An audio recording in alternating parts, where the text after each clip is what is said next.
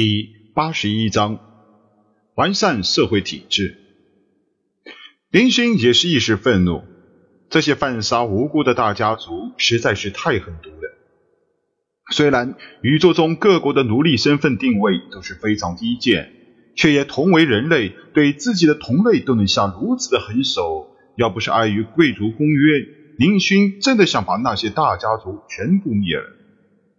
以林勋现在的身份，拥有六颗星球，只要愿意，林勋完全可以取出一部分六星星系的商业利润，交给一些小国，获得一个贵族身份。宇宙贵族公约规定，领主有权处置领地内暂住的贵族，前提是这些贵族必须要有意图侵犯领主利益的举动。按照这条公约。林勋灭掉三大家族是理所当然的合法行动，尤其是司徒家族，那个白痴族长司徒空公然要求林勋将领地中的矿产生意让给一众大家族。就凭这句话，即便是超级大国的公爵也能被判绞刑。林勋灭掉三大家族的所有人都是符合贵族公约。却不能随便杀掉那些囚禁大陆上的家族，他们没有任何非法侵犯林勋这个领主利益的行为。林勋杀掉他们是违法公约的。宇宙贵族公约对贵族的保护是相当的严格，随便杀掉一个贵族，即便是皇帝也不能。当然，一个皇帝想走一些渠道合法除掉一个小贵族，还是非常容易的。宇宙人类文明发展了数万年，人与人之间的平等关系的确立是有了很大的升华。像奥特帝国就是有一位皇帝和一位总统，皇帝的权力其实并没有总统大，他属于名义上的国家领袖，为贵族仅封爵位时出来露露面，平时倒是非常清闲的。当然，在一些小国家中。还是能够看到君主完全掌握生杀大权的政治体系，因此现在的宁勋也是不能随便杀掉那些大家族，毕竟他们属于各国，犯杀贵族的扫尾工作不是那么简单的。不过宁勋也没有打算让他们有舒服的日子过，相信那些繁殖能力非常强的变异兽会跟他们的生活非常的融洽的。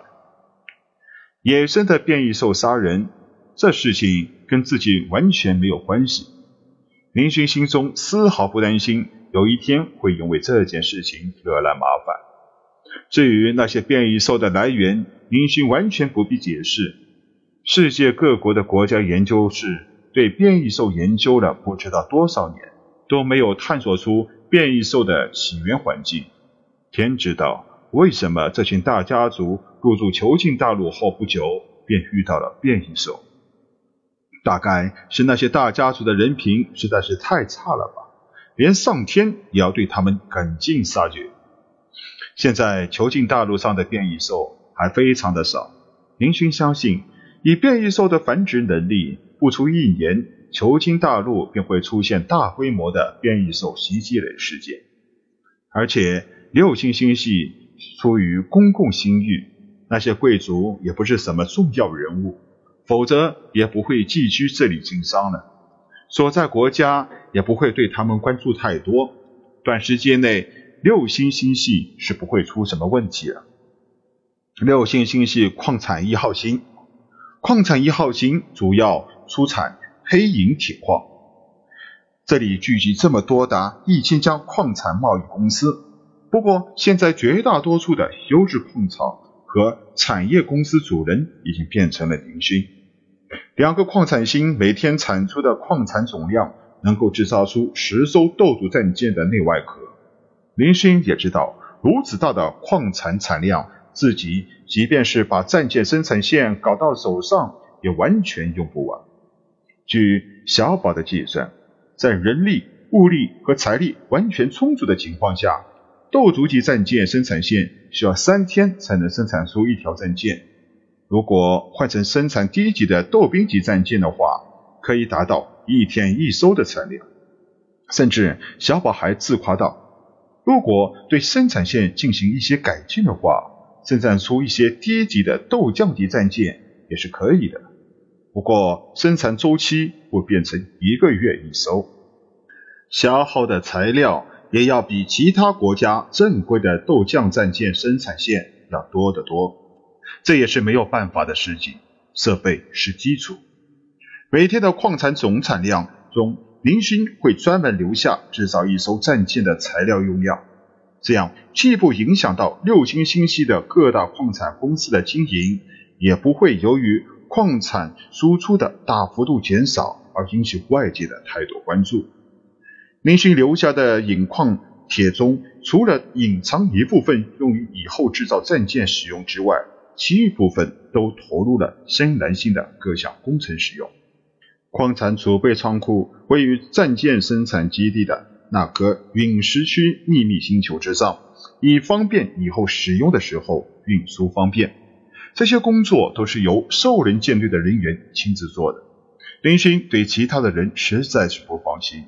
另外，林勋派出了一批探测队，在六星星系 A 项陨石区进行探测。宇宙茫茫无边，充满了奇异的事物。既然这里能够出现两个矿产星球，说不定在陨石区中也会有所发现。不过，相信发现了也只是小矿星。宇宙中直径几公里的矿产陨石很多，由于开采成本太高，一般不会有大型开采队伍去做的。林勋的这两颗所谓的矿产星看上去很大，其实对于一些中等国家来说，根本是看不上眼。在一些国家中，每天出产上亿吨引矿石的矿产星球也不难见到。矿产工业，林勋一人独大，留给那些小家族、小财团的只有矿石运输和低级矿石两个小馒头。再加上林勋对贵族的铁血政策，不少的家族和商业集团纷纷的离开了六星星系，准备另谋发展。林勋没有做出任何的反应。所谓人各有志，他们既然嫌运输低级矿产的利润太低，要求离开，那就尽管退出这两条产业好了。一些新兴的平民集团却热热衷于此。林勋大力扶持平民经商，平民可以暂时租用领主府的运输飞船，经营运输产业，只要交上三分之一的利润作为飞船使用费。林勋的这一条命令。不仅解决了缴获的大批无用飞船的闲置问题，还为许多平民和奴隶增加了一项可观的挣钱渠道。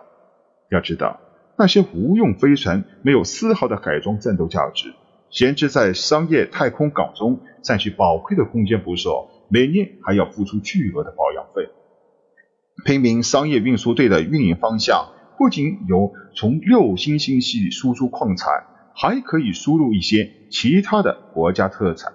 后来，不少的运输队发展之后，还成立了专门来往于各国的运输队，获得了巨额的利润。这些都是后话，暂且不提。当然，也不是每个人都有权利租借飞船的。首先，必须有足够的人获得飞船操控执照；第二，就是无不良的犯罪记录；第三，还必须要拥有至少一个平民成员。倒不是宁勋歧视奴隶，第三条其实是为了激起奴隶的上进心。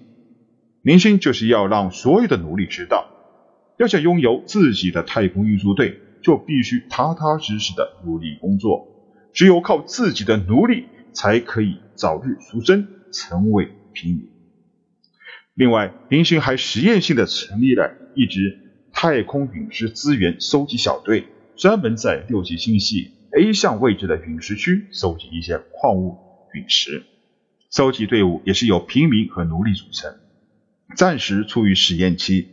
如果实验后确实可行的话，将会全面推广。与前食不果腹、衣不遮体的悲惨生活相比，这些奴隶是不会介意这些的。无规矩不成方圆，林勋清楚的明白，在极力帮助。深蓝星平民和奴隶的同时，也进一步完善了六星星系的法典。和对付贵族的工业不同的是，这份法典的规则对象是平民的和奴隶。